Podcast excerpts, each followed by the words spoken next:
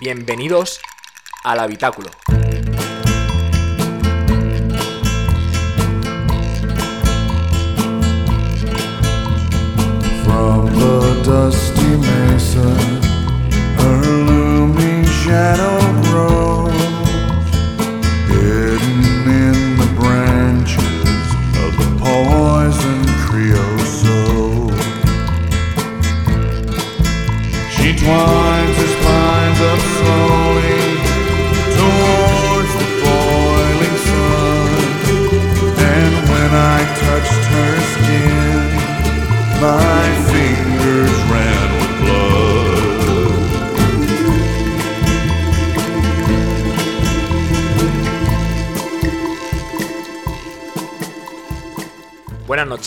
Estamos de vuelta en el habitáculo. El habitáculo de hoy, el final de temporada. Y estoy súper contento de estar aquí con mis amigos una noche más.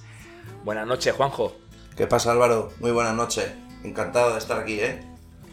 Ángel, ¿qué tal? ¿Preparado para la guerra hoy? Hombre, por supuestísimo. Y buenas noches a todos los habitaculeros.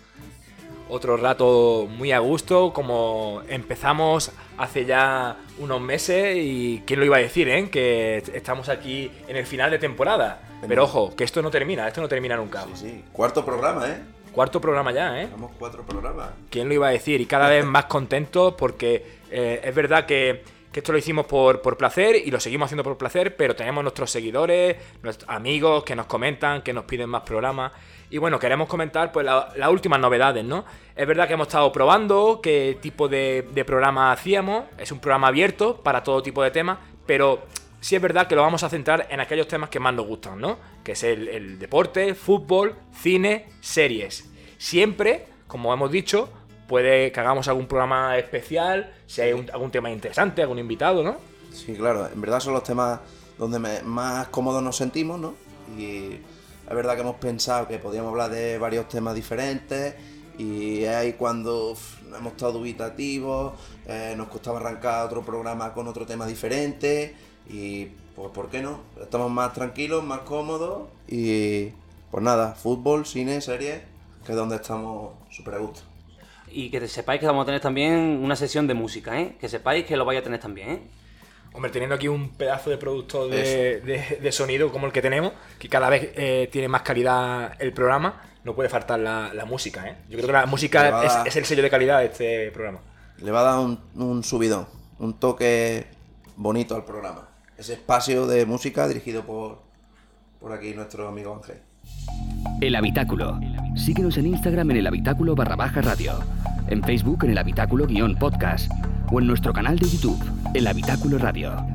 El Habitáculo.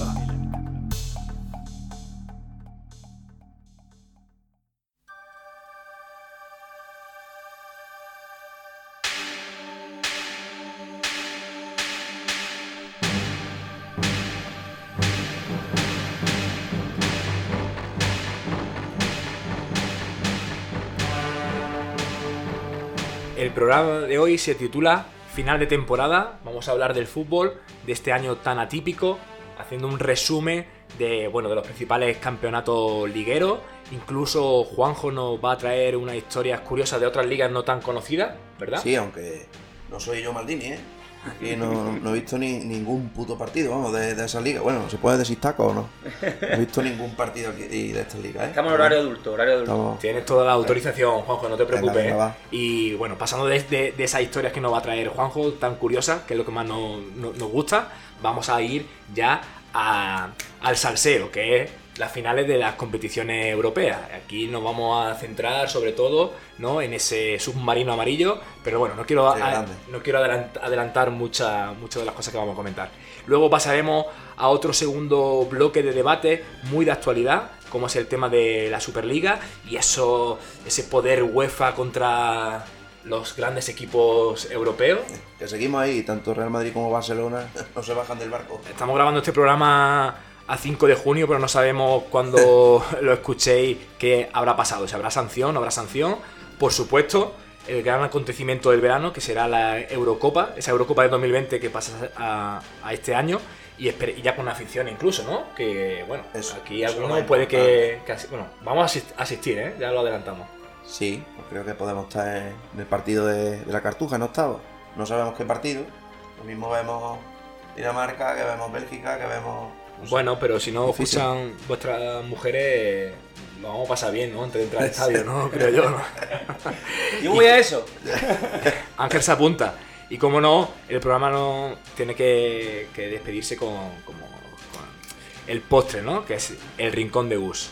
Así que no nos entretenemos más y vamos a, a comenzar el programa.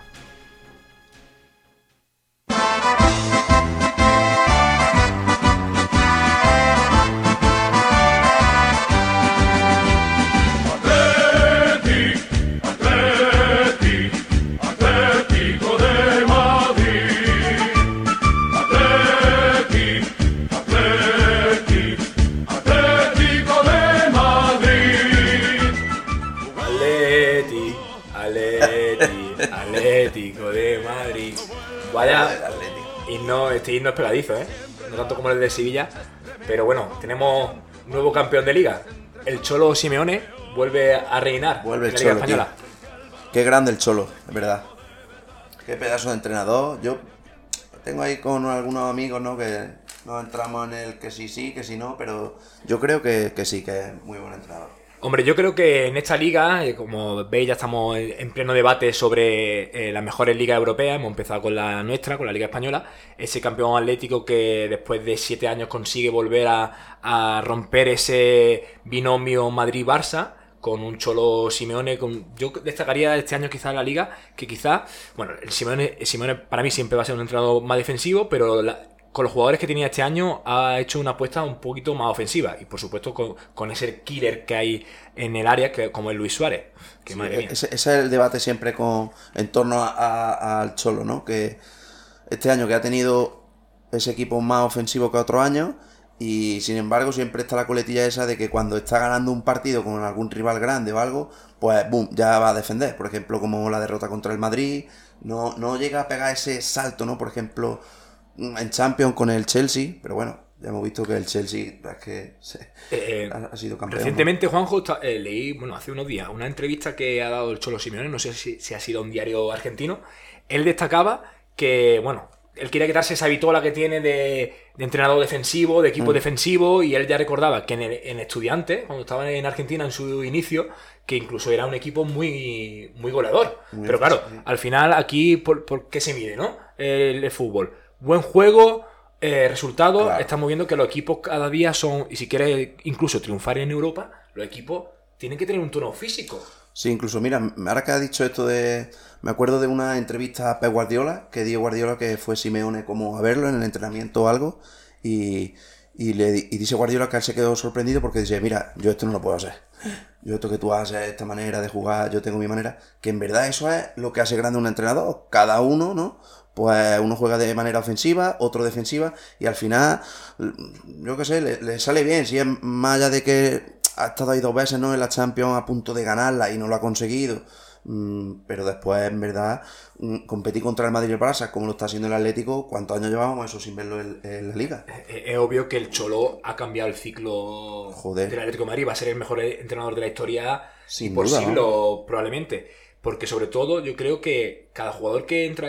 Es, muy raro escuchar, una cosa muy curiosa, es muy raro escuchar que ningún futbolista, incluso aunque no tenga minutos, eh, tenga un mal comentario del Cholo Simeone. ¿eh? Todos agradecen haber pasado por su Sí. fila. Sí, Eh, tenemos que tener en cuenta que, por ejemplo, mm, hoy en día cada vez más difícil, ahí tenemos a lo mejor el ejemplo del Real Madrid con Zidane que ha tenido un retorno y, sin embargo pues ha estado dos temporadas, eh, que un entrenador sin ganar títulos como el Cholo Simeone, que es verdad que el Atlético, Claro. bueno, no es el top como el Madrid-Barça, pero quizá él mismo se hubiese cansado y hubiese dicho, mira, me voy a entrenar a la selección Sí, argentina, sí. Además, la Liga otra apuesta". Española lo vemos a diario. Eso a lo mejor en la Premier, si puede, ¿no? El tipo del Arsenal, que sin ganar mantiene al entrenador. mi- Mismo este año Arteta, que digamos, digamos que ha sido casi un fracaso, pues de momento, bueno, de momento no, no lo echan y sigue así, Eh, sigue así mucho. Juanjo, ¿qué, qué destacarías tú principalmente de, de este equipo? ¿Por qué crees que se ha merecido ganar la liga? Pues mira, primeramente creo que es que ha sido el más regular, ¿no? Una primera vuelta creo que llegó en el Ecuador de la temporada llegó a, unos 50 puntos, que esa primera vuelta el Madrid y el Barça la hacen realmente mal, fatal. Eh, y después, pues, el equipo, más allá de Oblak, digamos que puede ser el portero de la liga, ¿no? Ter Stegen, la lesión, Courtois, bueno, sí, Courtois ha estado bastante bien ahí al nivel de, de, de Oblak, pero después Carrasco, por ejemplo, madre mía, Carrasco lo ha puesto él, lo ha puesto de lateral, que Carrasco no creo que sea lateral. Hombre, Es normalmente. más, creo que incluso ahora lo vamos a ver, puede que le haya servido hasta hasta Roberto Martínez en Bélgica, que creo que lo va a colocar en la misma posición, ¿eh? tres centrales y, y Carrasco ahí que ha hecho un temporada. Bueno, el rendimiento de Carrasco, también tenemos eh, Marco Llorente, que Marco creo que ha sido una, una revelación total, un jugador que, de hecho, bueno, ahí está Luis Enrique, que lo va a usar como lateral derecho, una decisión quizá un poco controvertida, pero los carrileros del Atlético son, ha sido clave, aparte de lo que tú has Sí, dicho sí, de sí. Estripier, que Y tiene un, muy bien un también, toque sí. increíble, y por supuesto, como Y no, claro, lo que no tenía, por ejemplo, el año pasado, ¿no? Que igual estaba ahí, ahí, siempre el gol, el gol, pues este año Bartomeu le da por regalar hacer eso a, a Luis Suárez. yo creo que esa ha sido, esa, ha sido una de las claves principales, Claro. porque... esa imagen en la última jornada con el móvil, ¿no? De Suárez ahí llorando en el campo, como diciendo, mira, que no me querían, que no, no me quiso el Barça, que no, porque eso lo ha dicho él, ¿no? Bueno, yo ahí también, nosotros como siempre somos muy melancólicos y demás, yo no estoy muy de acuerdo ahora en el tipo de celebraciones que hacen los jugadores con todo el rato con el móvil. Bueno, es como la vida en general, ¿no? Estás, Sí. estás disfrutando, o sea, en vez de disfrutar del momento, estás con el móvil, grabándote, tal. mm, eh, Me deja a mí, ¿no? Cada jugador, cada uno sentado en una zona del campo, Sí, sí. individual, y bueno, me imagino que compartiendo ese momento oh, Claro, tan bonito con la ¿no? familia. Claro. Eh, Eso es yo, lo que pasa. yo me- quizá me quedaría con, eh, con ese baile de, de TikTok de Carrasco con Lemar y el. Y bueno, mm, de- destacamos el Atlético, pero precisamente tenemos que destacar a, a peor, ¿no? En negativo, a los dos grandes de la Liga Española, Madrid y Barcelona. Otro Y- año. Y mira que, que más allá de eso, la- que, le- que con lo. Bueno, es que llegó a sacarle 13 puntos, creo, el Atlético al Barça. Y llegó a sacarle 10 por lo menos al Madrid, 15 al Sevilla. Es que, que era la liga del Atlético. Y sin embargo, no sé qué pasa en esa segunda vuelta. Se revierte todo y hasta el Barça tiene opciones de ganarla. Pierde su opción contra el Granada. El Madrid tiene opciones de ganarla. Pierde su opción eh, contra el Sevilla, ¿no? Que al final la liga que empezó, mm, está el Barça, está el Madrid malamente y va a ser del Atlético, ahí pues la liga pega un subidón con, con esta segunda vuelta que, que al final es que hasta la última jornada es que ha sido apasionante. ¿eh? De, de hecho, bueno, y se Tienes que ver que, que encima es que el Atlético remonta, remonta con dos goles al Valladolid y en la anterior también remontó. Claro, en la anterior, jornada, la anterior jornada ya aparecía el Madrid que acariciaba el título Joder. con esa remontada final del Atlético contra, contra Osasuna. Pero bueno, yo destacando del Madrid y Barcelona, bueno, el Barcelona ha hecho una de las primeras vueltas peores de, de la historia. Sin embargo, con el tema de que Kuman cogía el equipo como lo cogía, con el burofaz de Messi, el desastre de Bartomeu, elecciones anticipadas, etcétera, etcétera, co- y, y sin, y sin público, que eso sí es un elemento muy clave, y que Kuman es un mito eh, en el club azulgrana, pues yo creo que, que como que se le perdonaba, ¿no? Ese inicio tan horrible de, liga. Sin embargo, con esa después del partido de ida contra el PSG, ese, esa racha sin, sin derrota, pues eh, parecía que el Barcelona era el que iba mejor posicionado para ganar la liga. Pero bueno, ese desastre contra Granada y finalmente el Madrid ha mantenido muy bien el nivel a pesar de todas las lesiones en el final de liga y sin embargo el Barça ha caído. Sí, pero es lo que te iba a decir. Parece que al revés ha pasado en el Madrid. Zidane que empezó, que Zidane casi, no me acuerdo con qué partido ahí en Liga, estaba que si perdía se iba... Que echan a Zidane, ¿eh? que esto no va, que esto no va, que no ganamos, que el Madrid no gana, que no gana. Llegaba a partido grande y sí lo ganaba. Que es lo que no ha tenido el Barça. El Barça creo que no le ha ganado a ningún grande en toda la temporada, excepto el partido contra la Juventus, creo que fue, en Sí, Champions. Pero de después de no, no llega a ganarle a ningún. Bueno, podemos poner el partido contra el Sevilla, ¿no? En la Copa, que es lo que le da Sí, el bueno, título. Exactamente, pero aún así en la Copa, bueno, ha tenido grandes actuaciones, pero también tuvo que remontar al Granada. Sí, en sí, fin, sí, ha sido. Bueno, y la del Sevilla mismo. Yo creo que mía, el, mejor partido precisamente ha sido la final de Copa. partido, creo que ha sido el partido mejor de en cuanto a fútbol. eh, ha sido donde ha arrasado. Pero fíjate que yo, de- más que el Barça-Granada, yo personalmente, como ya sabéis, soy seguidor de- del Barça, el, el que me- a mí fue la clave total fue el Madrid-Barça en Valdebebas. Porque ahí el Barça, con la trayectoria que venía, era el momento de pegar un golpe encima de la mesa. El Madrid no estaba dubitativo, incluso no partía de, de favorito. Y, la falta Y de otra actitud- vez que no le ganaba a un grande. Y una vez, otra vez que no le ganaba. Y llega el partido contra el Atlético y tampoco. Que fue empate, ¿no? O- ¿Y qué comentamos de, del Madrid y de Zidane, Juanjo? Pues lo que te he dicho, creo que empieza casi al revés que Kuman, que está ahí ahí y no se gana y sigue la cosa así así regular eh, y sin embargo no sé qué tiene Zidane que siempre al final, joder, pues mira, nos ha metido en semifinales con un equipo que ha tenido 60 lesiones, creo que habrá sido los más, muchísimas bajas también por COVID, más que la mayoría de equipos de, la liga y pues al final ahí está en semifinales coño, que, te puede meter la final de la Champions otra vez y, en Liga. En la Liga que pues, hasta la última jornada. Y ya sabes que ha habido partidos, buah, que otra cosita de la que yo te quería preguntar en esta liga, que es el tema del VAR. Más allá de que ni tanto Madrid como Barça pueden quejarse de árbitro ni de VAR, porque supuestamente la mayoría de veces son los que... ¿Qué, qué me va a sacar? ¿A la, la- la famosa jugada polémica de contra el Sevilla? No, lo que te voy a sacar ese penalti, es el ese penalti, carnaval- no penalti, penalti. el hombre, carnaval no del me jodas, VAR. No me jodas, Juanjo. El a- carnaval del bar, que es que no ha metido el lío jornada sí, jornada también. No solo a Madrid y a Barça, sino a, a diferentes equipos, ¿no? Eh, porque es que hemos acabado la liga sin saber, Pero- los aficionados, qué, eh, qué mano es penalti en el área. Vale, pero ¿dónde está el problema? ¿En los criterios que da el comité de árbitro o en el árbitro en sí que, que toma la decisión u otra? Porque yo no, no me termino de aclarar el VAR. Siempre va a haber polémica con los árbitros. Yo personalmente creo que la polémica ha rebajado mucho porque ya, por ejemplo, ya no vemos eh, jugadores que simulen penalti, que simulen agresiones, se ven pero muy poco. Entonces, en eso es algo que, Sí, que yo hemos ganado que con el VAR.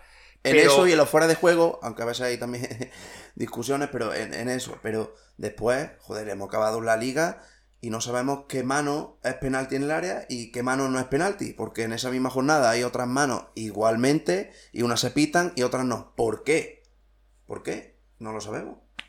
Yo ahí, personalmente, pienso que es verdad que tienen que reunir un, unificar Es un criterio. creo que, que- que ya lo están viendo, ¿eh? Que Velasco, que es el que lleva esto, creo que, que ha dicho que, el año que viene se tiene que arreglar. Si es mano, porque son Bueno, todas va- manos. vamos al grano, Juanjo. Ma- eh, ¿Mano dentro del área, penalti o no penalti?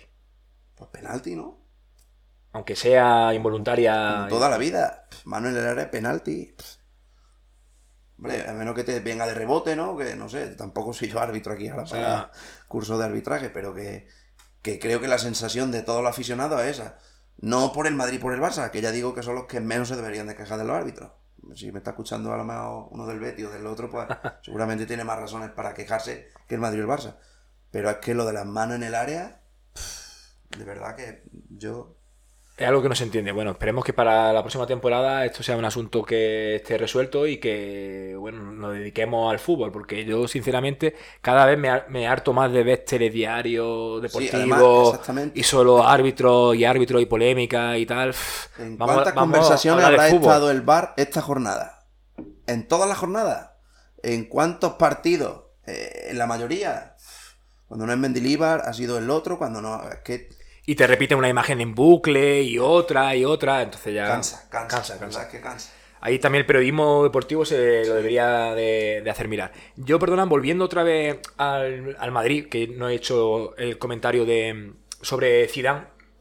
Yo, yo creo, eh, Juanjo también, que fíjate que hemos hablado de que el Barça ha hecho un año de transición y tal, pero es que la mi mi perspectiva, ¿no? Lo que yo he visto del Real Madrid, para mí ha sido casi un año más de transición, porque era como todo muy apático. Bueno, si el Madrid siempre está ahí, nunca falla, aunque no tenga un buen fútbol, tenga lesiones, y ahí ha estado, que podía haber ganado la liga perfectamente, y bueno, a lo mejor contra otro equipo que no fuera el Chelsea, se podía plantar en la final de la Champions, y quién sabe, el Madrid en una final de Champions.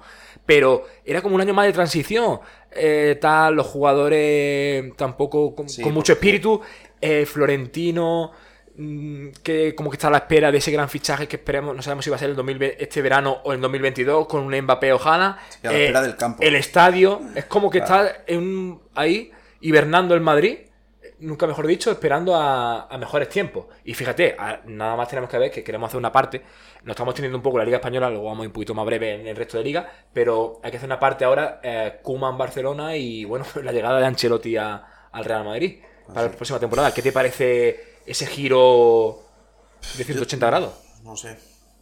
¿Qué- Pero qué- mira, te- te- hemos hablado, he hablado yo contigo fuera de esto, que tú mismo muchas veces has dicho Kuman fuera, no me gusta, no sé qué, Kuman fuera, y ahora pues Kuman renovado.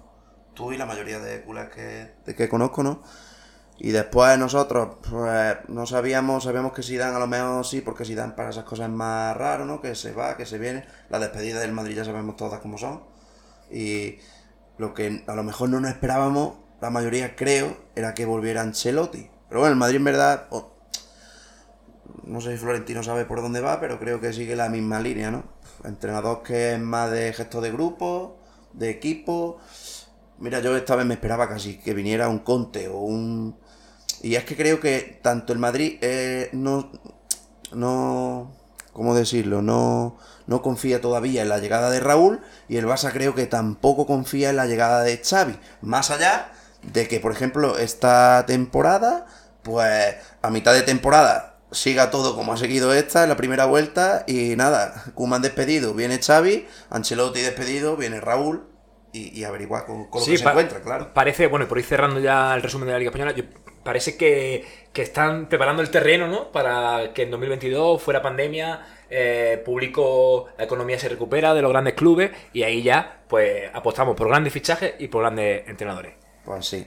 Quería destacar yo un poquito también algo de los equipos pequeños, ¿vale? Como el, por ejemplo el Sevilla, eh, de Lopetegui, lo ha hecho bastante bien. Ha tenido casi opción al final de liga de, de ganarla también.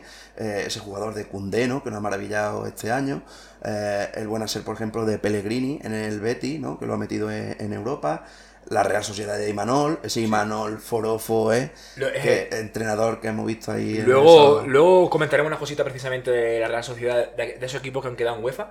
Porque en el bloque que viene más tarde vamos a comentar una- algunas cosas. Bueno, cerrando la, la Liga Española, vamos a Reino Unido, a la Premier League.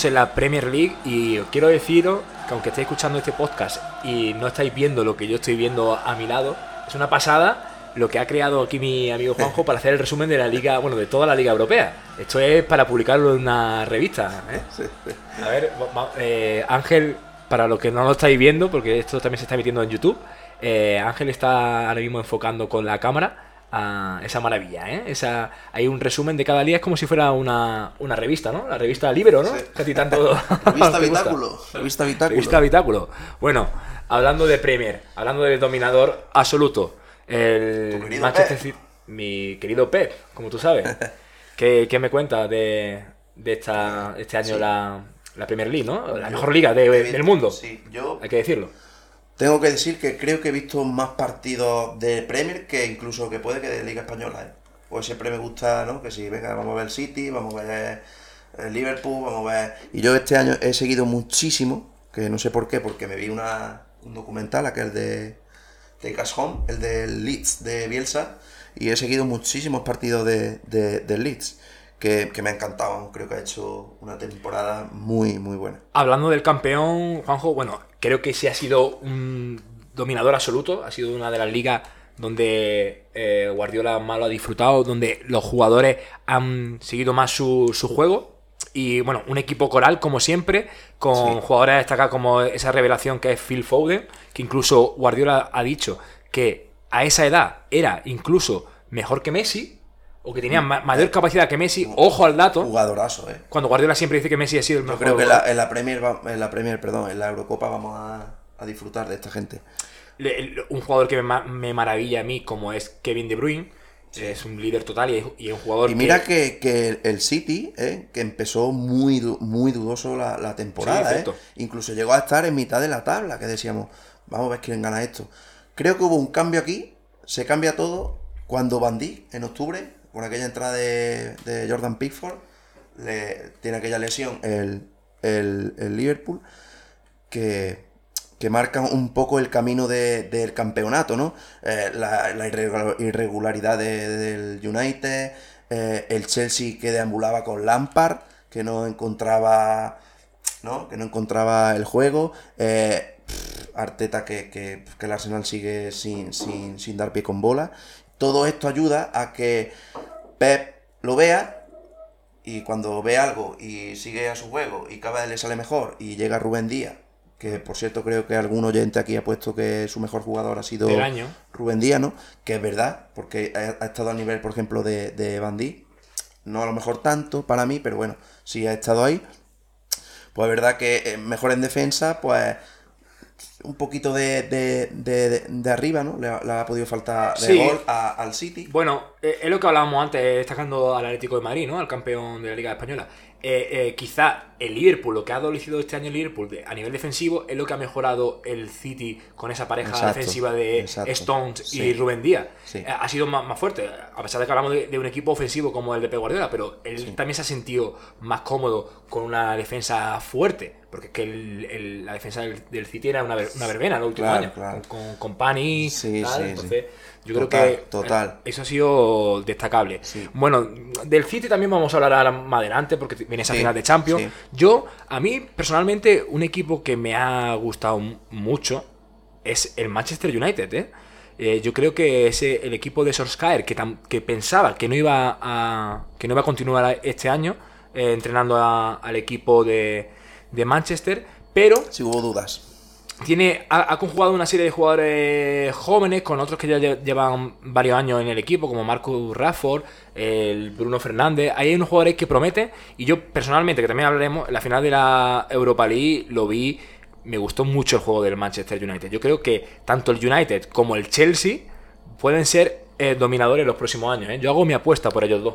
Sí, bueno, sí, puede ser. Yo a lo mejor no tanto, pero sí, se nota, ¿no? Mm, eh, jugadores después, Cavani, por ejemplo, que no es nada nuevo, y, cuántos goles ha metido al final, y, y cada vez, pues sí que es verdad que el, el United, mm, que no, no lo esperábamos al final, pues sí, ha estado ahí, ¿no? Incluso consiguiendo el segundo puesto. Pero yo que veo eso, que por ejemplo, ese Liverpool, ese bajón de Liverpool con Bandí, mira, es más, eh, en un año que ha sido marcado por el virus, ¿no? En todo, en toda Europa, cabe señalar que la Premier, que es rica por, por esas aficiones, ¿no? Tan míticas, 8 de los 10 primeros equipos han sacado más puntos fuera que dentro. Mira lo que dice eso, ¿eh? Y después, casi histórico, por ejemplo, el del Liverpool, que llegó a encadenar 5 derrotas seguidas en Anfield. No había pasado esto nunca, jamás. Eh, Habría, habría que analizar el, el efecto grada vacía, lo que ha llegado a afectar a, ¿no? al, Al al rendimiento de muchos equipos, sí, sobre sí. todo de, bueno, Liverpool, ya sabemos, bueno, vosotros lo Creo que ha sabéis, pasado en todas las ligas, ¿eh? que habéis estado en Anfield, o sea, lo que, lo que- puede marcar un gol perfectamente la, la grada, ¿no? Eh, yo quizá el Liverpool mm, no sé cómo se va a, reestructurar el año que viene, no sé si los jugadores ya hemos visto algunos gestos Sí, un poco sí. no disonantes como el de Mané con en los Mm. cambios con Klopp. Eh, no sé si se va a recuperar porque ya lleva dos años que no, no está del todo bien, a pesar de, de ganar el campeonato Sí, doméstico. pero bueno, tiene entrenador. Tiene entrenador. que al final yo creo que, que seguirá. Mira, al final Seguirá, ¿no? se ha jugado eh, entrar en Europa, ¿eh? En la última jornada, que ha sido también todo aquello caótico, que estaba ahí el Leicester City, que es del que yo también quería hablar. Conjunto Sí, que ha- nos hizo ha- felices ha de la mano de- Ranieri, ¿no? Con aquella liga en 2016. Ha vuelto a ganar la prestigiosa FA Cup al nada más y nada menos que al Chelsea. Y encima se ha, ha estado todo el año, creo que en, en los primeros puestos más que ninguno de los cuatro equipos, ¿eh? Es que es para analizar eso. Y encima al final se cae. Le gana el Tottenham y el Liverpool pues se mete en ese puesto. Yo, por, por terminar con la Premier League, creo que ya lo hemos visto, ¿no? Las finales europeas, cada vez se imponen más los equipos que reúnen talento y, y físico, y por eso yo creo que Manchester United y Chelsea, que lo ha demostrado, eh, pueden dominar los próximos años de la liga. Vámonos a Alemania.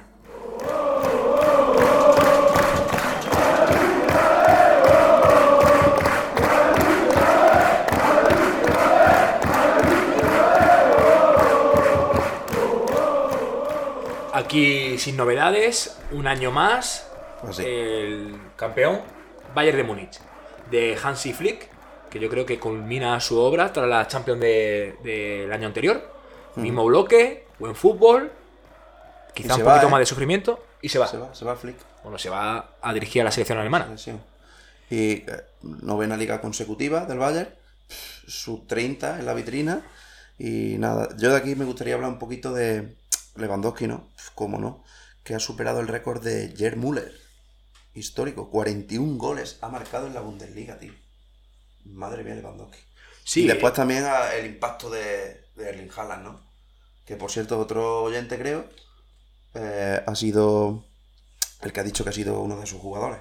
Porque vaya impacto, macho, del noruego.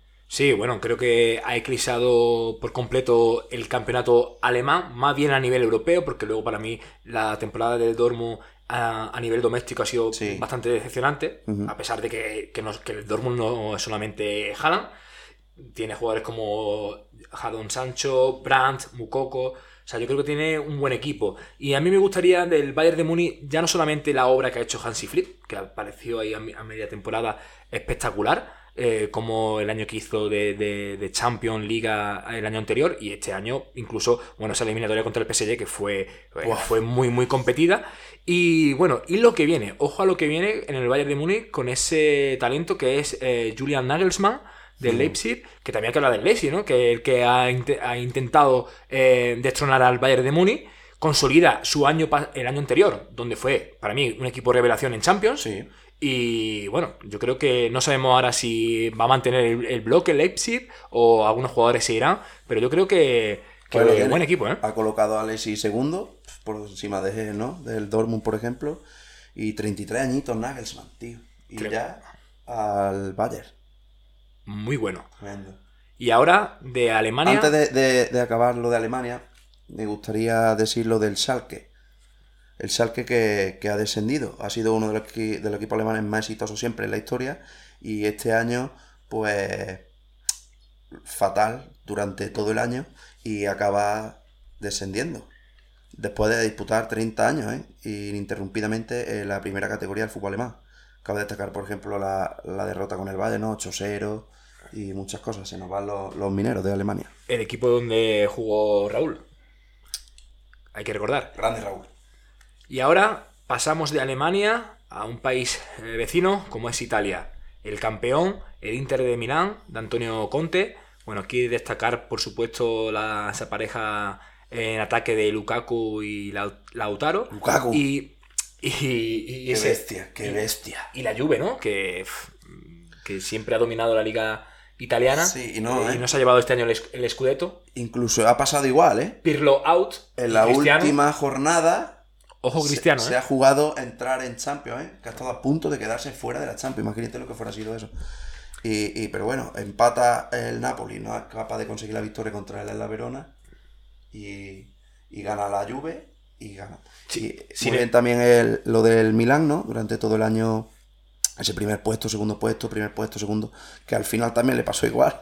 En la última jornada casi que no se iba a meter en Champions y sí, y mira que al final ganó a, a- a- al Atalanta, ¿eh? que no era nada fácil. Sin embargo, tenemos campeón de Italia, eh, Inter de Milán, eh, pero Conte nos sigue y tenemos nuevo entrenador, Simón Inz- Inzaghi. Sí. Conte que sonaba para el Real Sí. Madrid. Vamos a ver qué pasa ahí, ese, ese cambio de banquillo. Y ojo también con las últimas informaciones, ya te digo, a día de hoy, cuando estamos grabando el podcast, que incluso está sonando la vuelta de Cristiano Ronaldo al Real Madrid.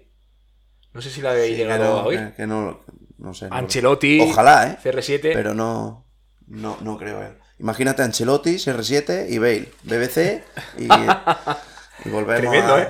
Va. No creo, no creo, pero bueno. No creo por más que nada por eso, porque se ha metido ¿eh? al final en Champions. Si no se hubiera metido el- la Juve en Champions, puff, no veo yo mucho a Ronaldo jugar a la Europa League, la verdad. Y por último, vamos ya al último campeonato importante, donde ha habido la sorpresa principal, y es que ese todopoderoso PSG ha caído derrotado ante un equipo Lille. David contra Goliat.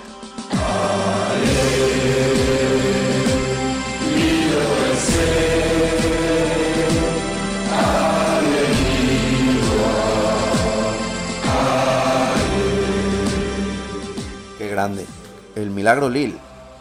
Cómo se ha impuesto en con, con, con esa con ese Burak Yilmaz, ese de ese delantero ahí vie- viejuno que vamos a disfrutar de Turquía en la Eurocopa y no sé, inesperado totalmente, inesperado. Ha sido un sorpresa. Creo que ha sido una de las obras de la que después cuando hablemos de la Superliga, ¿no? Pues mira, esta gente son la que da el golpe de que yo me alegré mucho. Además, no he visto ningún partido, pero sin embargo la última jornada, pues me puse ese Lil Angers para ver cómo era el partido y marcó y ahí ca- casi que se alegra un hito, macho. Totalmente, sobre todo por- por luchar contra ese magnate, contra el, el jeque catarí de, del PSG, teniendo esa delantera con Neymar, Mbappé, Di María. Es que es tremendo que no hayan ganado. Y lo que me parece más tremendo que, que con esta situación, Neymar renueva con el PSG. Ahí está Mbappé que, que quiere irse a, a Madrid, es obvio.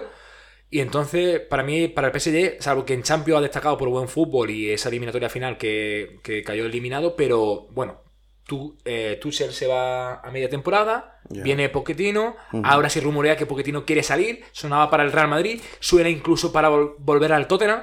En fin, es un Sí, disparate. Es un, baile, es un baile de entrenadores. No sé yo hasta qué punto la dirección deportiva de- del PSG está haciendo bien las cosas. Y bueno, sí. pues yo creo que aquí tenemos ya el resumen de la Liga del Bueno, año. pues sí, mira, yo voy a dar el toquecito que dijimos del resto de Europa.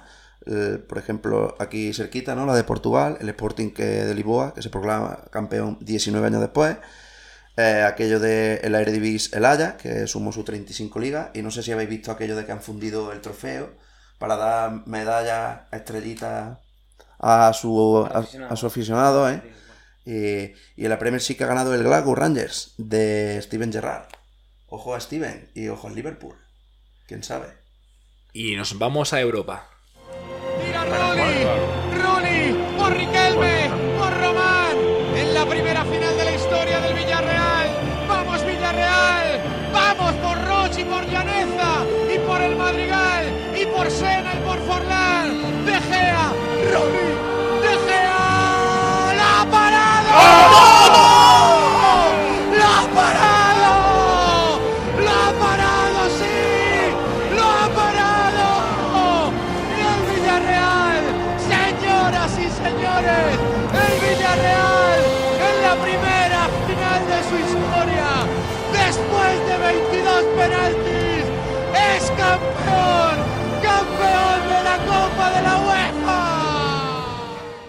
Yellow Submarine, el único equipo español que nos ha hecho felices en Europa. El Villarreal de Unai Emery. Emery, el entrenador estrella de la Qué Europa grande, League. Qué grande, Emery, por favor. Qué Trem- grande lo, lo de este entrenador con este con esta copa, ¿eh? ¿Cuántos títulos con el Sevilla? Con... Que es un entrenador muy peculiar, ¿eh? También la rueda de prensa, ¿eh? Sí, Mira que, que creo que el, el año comenzó con que el Villarreal no sabía que... ¿Por qué han echado a Calleja con lo bien que lo ha hecho? Que ha estado ahí arriba. Pero yo vi a Emery, le dije a algunos, coño, Emery es un pedazo de entrenador, tío. No, no, no Más allá de que después la liga. Bueno, es que la liga ha sido competitilla, ¿eh? Competitiva ahí en, en ese apartado de Europa League. ha estado muy bien el Betis, la Real Sociedad, Villarreal. Y es que. Y en verdad el Villarreal, pues le llega, coño, Villarreal. El Ah. título que ha ganado, macho. Ha estado ahí hasta la última jornada incluso porque tenía las opciones de clasificarse Exacto. en el campeonato Empezó ganando en el Madrid, ¿eh? de liga, o sea, esa última jornada. Yo, bueno, de- mm, podemos destacarle lo que ya sabéis todos los oyentes, ¿no? Es la- el equipo de- con la ciudad más pequeña en ganar un torneo europeo. Qué grande eso. Eso, Eso es otra cosa de la que pasa como con- con el Lille. Que son cosas que dan un golpetazo a lo de la Superliga, ¿no? El Sí. Villarreal, el Lille, esta gente así, pues hasta te alegras, tío. Es que el partido, madre mía, qué tanda, ¿eh? Qué tanda en la que tiran todos los jugadores.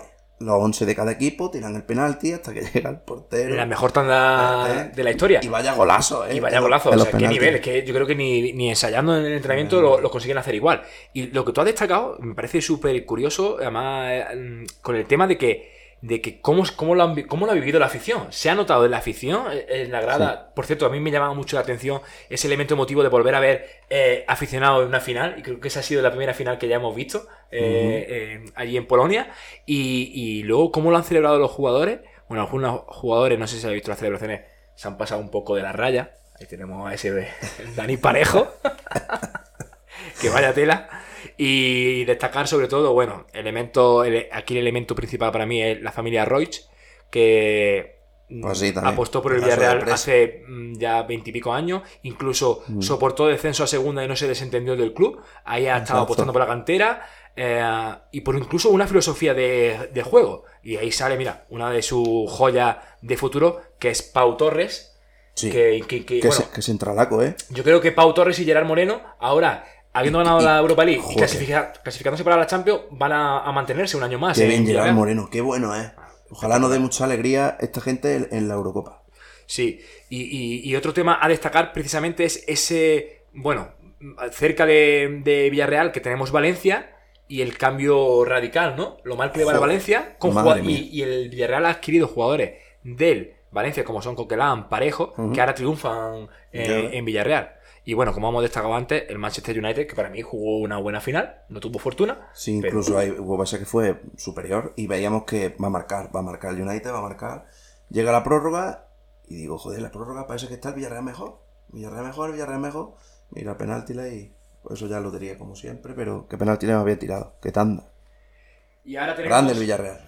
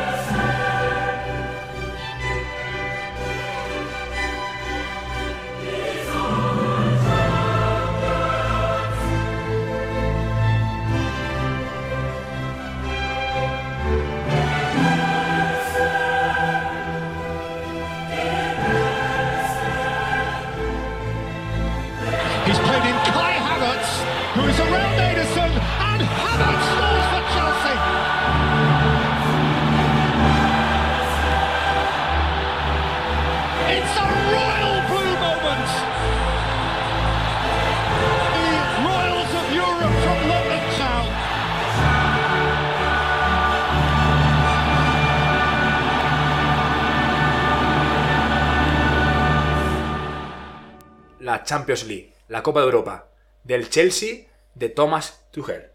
Joder, increíble. Lo de, lo de lo del Chelsea ha sido increíble. Yo, viendo el partido contra, contra el Madrid, es que me, ha dado la- me daba la sensación de que, es que no podía el Madrid, ¿eh? No podía el Madrid.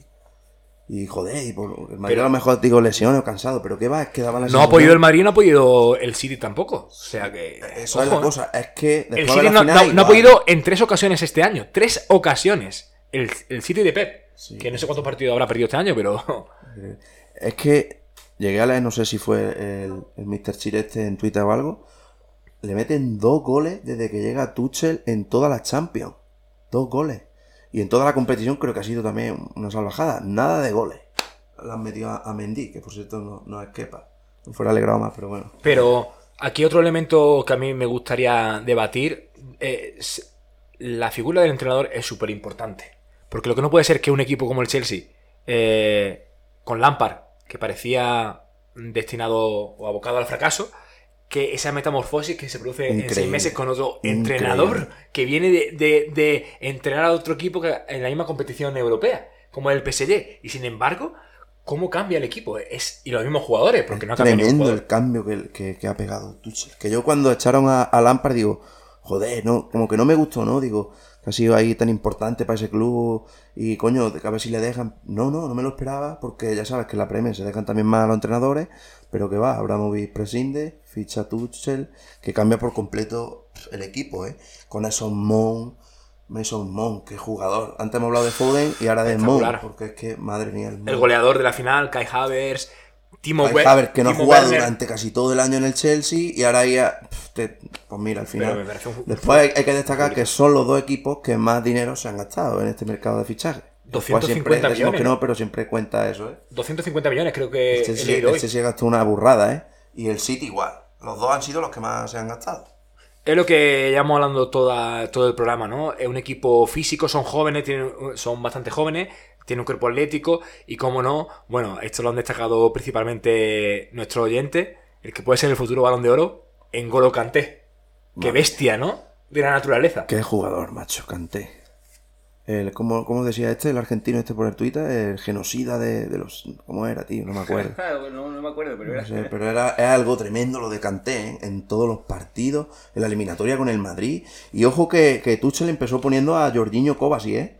Porque también estaba ahí un poco lesionado Kanté o algo, y, y- pero ya incluso Kanté volvía y seguía con Jorginho Kovacic. Se lesiona, creo que fue Kovacic o algo.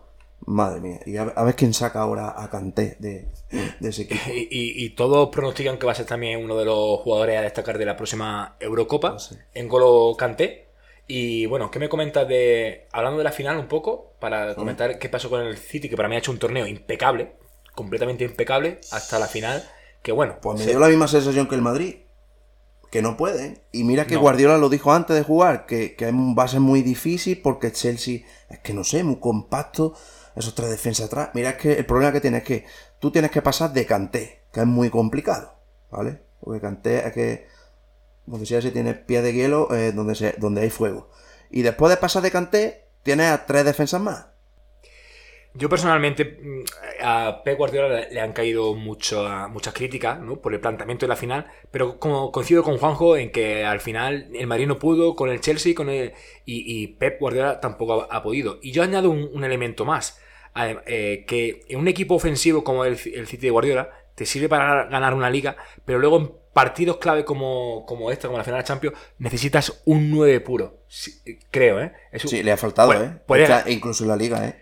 Puede ganarla, pero... Que Graviel es- Jesús no llega a explotar.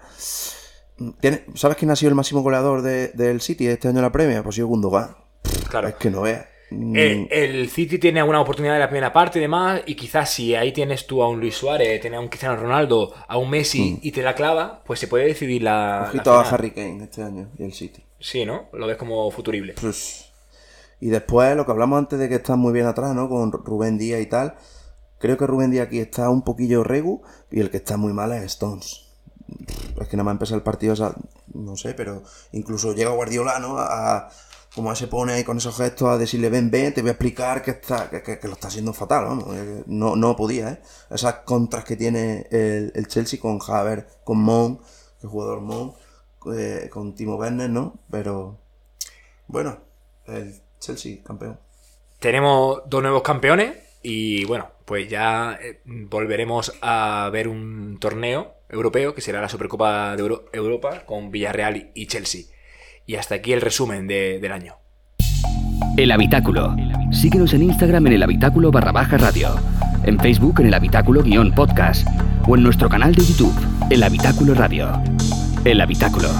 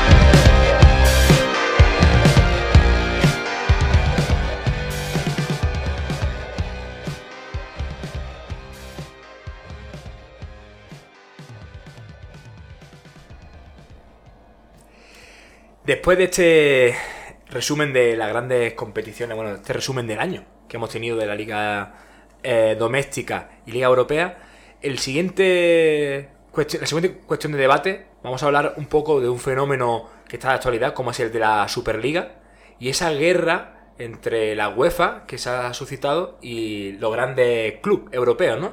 Con ese afán de, bueno, esa idea de hacer una competición parecida a la Euroliga de baloncesto, pero a nivel de fútbol y que de momento le está saliendo por el tiro de la culata. A, sobre todo Madrid, Barça y Juve, que son los que se Que no mantienen. se baja. ¿Qué, qué opina Juanjo de, de este tema tan controvertido? Es difícil, ¿eh? es un tema muy complicado. ¿verdad? Yo por una parte, porque si es por el tema económico, pues no sé, lo mismo por Florentino, Laporte y esta gente, yo no tengo ni puta idea de eso, pues mm, tienen razón, no sé, pues es muy difícil ya competir contra clubes de Estado, ¿no? Mm, Manchester City, Paris Saint Germain, no sé. Es muy complicado competir contra los clubes de la Premier. Mm, Entonces, en ese sentido, no sé, porque después, al final, la UEFA mm, no es transparente tampoco. ¿Cuánto cobra Seferin? No creo que lo sepa mucha gente. Eh, otra cosa es que se, no. mm, La, no me UEFA, bien cuánto la. UEFA, igual que la FIFA, eh, son dos chiringuitos. Por eso te y eso digo hay que desmontarlo, de cierta forma. Claro, no sabe uno por ese tema si, si estaría bien o no mm, montar esto, ¿no? Yo, Pero- yo, yo lo que pasa, Juanjo, es que mm, me gustaría que se desmontara ese chiringuito porque hay, hay gente que cobra mucha pasta y hay muchos favores y bueno, ya si hablamos de la FIFA es increíble, pero yo, por ejemplo, soy un- sigo siendo un amante de la Champions League y me gusta tal como está la competición. No Sí. quiero que me hagan que me metan más partidos de grupo ni nada, me encanta Que te lo van a hacer, ¿eh? me encanta, me encanta el torneo del caos, esos octavos, esos cuartos. Sí. Ojo más. Y, y- y estoy en contra de esta medida ahora de que ya no cuenta el valor eh, doble de los goles fuera de casa. Que para mí es un elemento más importante en este tipo Ah, de partidos. no, no estoy nada de acuerdo. Entonces, Mm. a mí la competición me gusta como está. Me gustaría que la UEFA no tuviera tanto poder económico y se repartiera más entre los clubes, pero no entre los grandes, sino entre todos los Claro, clubes. eso es lo que te iba yo a decir. No sé cuánto es la cantidad, que, que lo vi, pero ya no me acuerdo, de, de, de, ¿no? del dinero que se reparte en la Champions. Y lo que no puede ser, por ejemplo, es, por ejemplo, el año pasado, que gana el Bayern, ¿no? La Champions, eh, y se lleve 100 millones. ¿Sabes? 100 millones solo cuando... Bueno, que ya es una burrada, ¿no? Porque hablando de dinero uno no tiene ni idea, pero... Cuando, por ejemplo, eh, el Fulham o cualquiera del equipo de la Premier que haciendo desciende, es que se lleva 100 millones. Joder, y entonces dice, joder, que gane la Champions League, el trofeo más prestigioso de Europa, y se lleve 100 millones, ¿dónde quedan a parar los otros tantos de millones? ¿Quién se lleva todos esos millones? Y bueno, ve, vámonos al reparto de entrada en las finales. Cuando en estadios con, Exacto. 80, con aforo de 80.000, 90.000 espectadores y se reparten 10 17.000 entradas para cada equipo. ¿Y dónde están el resto, las 30.000? Sí, para patrocinadores, protocolos, tal. Es una burrada. Eso es lo que yo- ¿El, el fútbol que es para, para la clase alta? ¿Para los ricos? Eso es lo que yo, por ejemplo, estoy de acuerdo con, con, con esta gente que las quiere hacer, ¿no? Porque se están dando cuenta de que la UEFA, pues, que, que al final lo hemos visto, en la FIFA lo hemos visto acabando entre redes unos pocos, ¿no? Y que no te extrañe que la UEFA, pues, también veamos a otros pocos. Pero sin embargo, después, lo que sí me choca es, por ejemplo, esto de querer invitar solo a estos equipitos. No, es que invitamos también a lo mejor a dos o tres más y ya está. Pero bueno, si donde este año no cabería el Lille, que ha ganado la, la, la, la Liga 1, o este año eh, el Villarreal no cabería, o Claro. ¿sabes lo que te digo? Eso Sí. es lo que me choca, eso es lo que yo tampoco quiero. Eh, eh, no solamente eso, Juanjo, sino que incluso mm, cuando vemos un Madrid-Liverpool, un Madrid-Manchester o tal, le damos el valor que le damos a ese partido. Tenemos ganas de verlo porque no ocurre cada semana.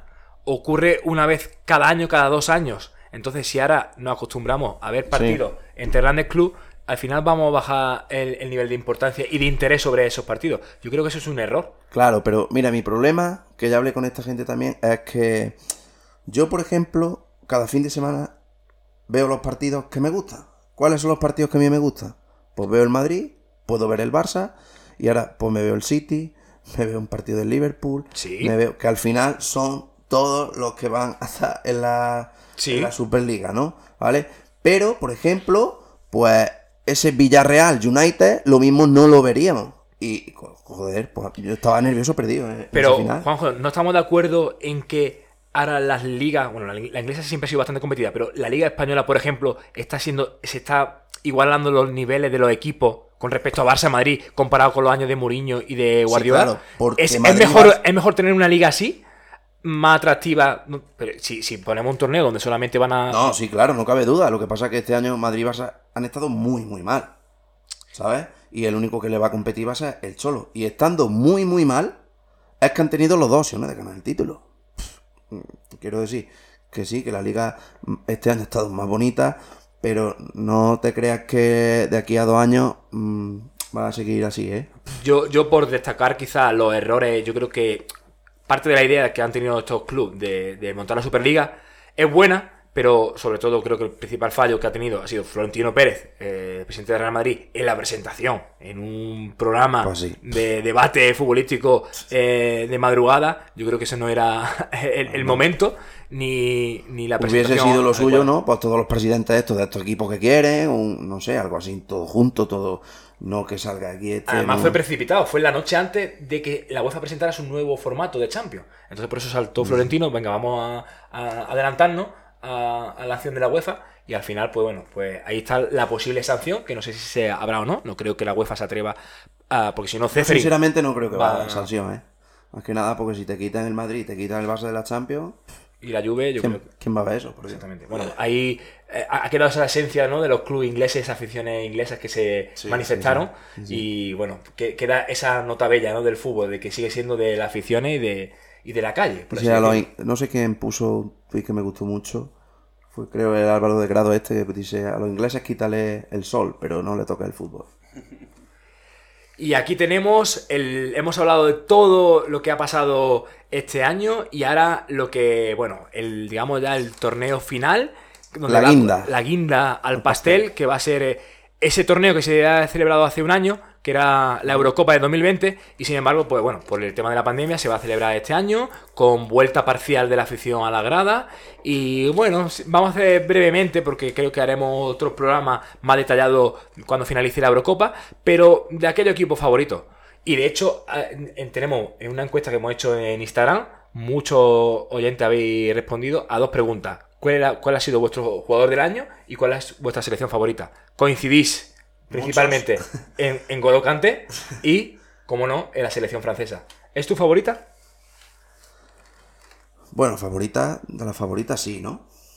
Pero yo, mira, yo apostaría este año por, por Inglaterra. Que después de decir esto, Inglaterra a lo mejor la van a echar en grupo. Pero mira, no sé, pero los Mon, los Foden, Harry Kane, creo que Inglaterra está. No sé, por no, por no, por no darle a Francia, boom, que, que va a ganar, ¿no? Que, que es muy posible, vale, la verdad. Claro, Pero bueno. bueno. mira, si tuviera que apostar, pues este año me lo voy a jugar por, por Inglaterra. Que nunca llega al. La verdad, a, a, a ser. A ser una selección así, ¿no? De ganar. Yo, bueno, por salirme un poco del, del guion y viendo también eh, cómo han quedado encuadrados los grupos, mm, yo voy a apostar por Holanda, ¿vale?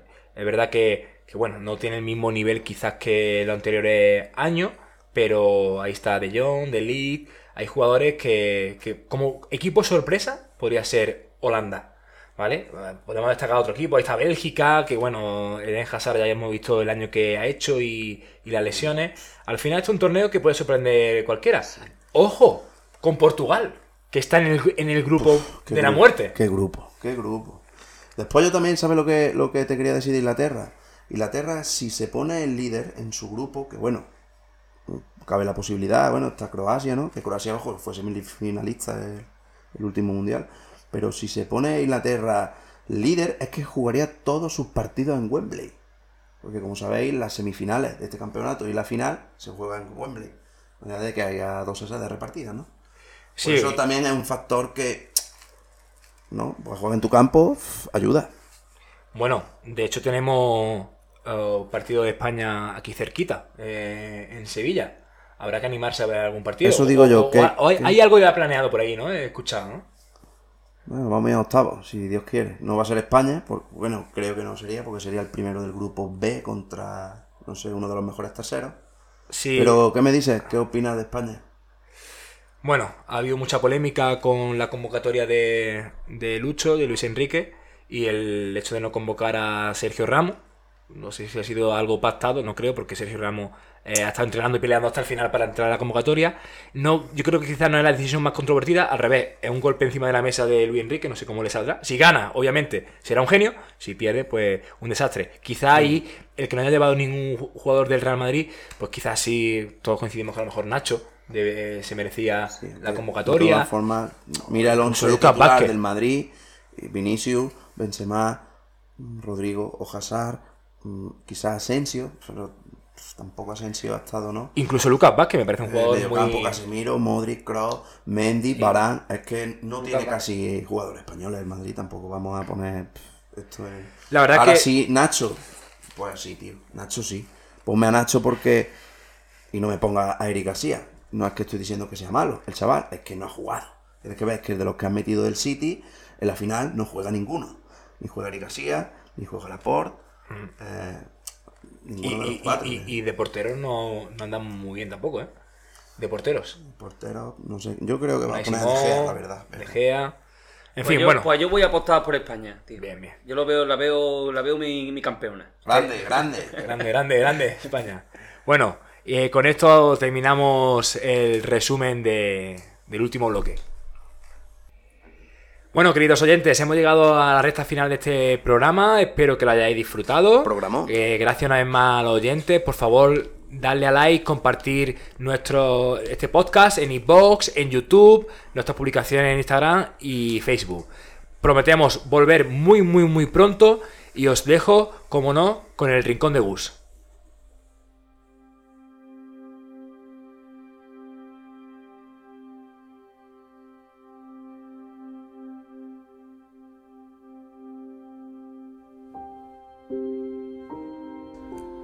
Sin público. La noticia estalló en los principales medios de comunicación el pasado septiembre, cuando el balón se vestía de gala y comenzaba a rodar por las grandes ligas de toda Europa. Al principio hubo algunas sesiones, a cuentagotas, países como Francia, Reino Unido y algunos más, que al final acabaron por obedecer la noticia pasada algunas jornadas. Incluso algún ministro despeinado tuvo que acatar la orden, después de conocer de primera mano que aquello no era ninguna tontería, que era serio. El dichoso virus jugaba a no perdonar, a meter miedo, a ser líder, y puso en jaque al fútbol, el deporte rey por excelencia en Europa, convirtiendo así una temporada tan histórica como extraña, marcada por la ausencia de público en la grada. Que al hincha se le niegue acudir al campo puede llegar a ser, salvando la distancia, tan desagradable como la distopía de Margaret Atwood, porque jugar al fútbol sin público es como comerse una pizza sin tomate ni queso. Se puede, pero a lo mejor no es una pizza. Pero después de mucho tiempo llegó mayo, y el fútbol en mayo reparte alegría y lágrimas. La mayor alegría la vimos en la grada, poco a poco iban volviendo a ser las que eran. Vimos llorar a la afición del Leicester en Wembley tras ganar al Chelsea la prestigiosa y centenaria FA Cup. Vimos rebosante de alegría la afición del Lille en el Stade Ramon Copá, donde destronaron al todopoderoso PSG en la Liga 1. Nos alegramos al ver a la afición del Sporting celebrar en el José Albalade el título liguero 19 años después. Vimos en el Meazza celebrar al Nerazzurri el Scudetto, que había ganado semanas atrás. Vimos derramar lágrimas a los mineros del Schalke en el Beltins Arena de Gelsenkirchen, tras una salvaje remontada ante el Eintracht que ya no les servía para mantener la permanencia.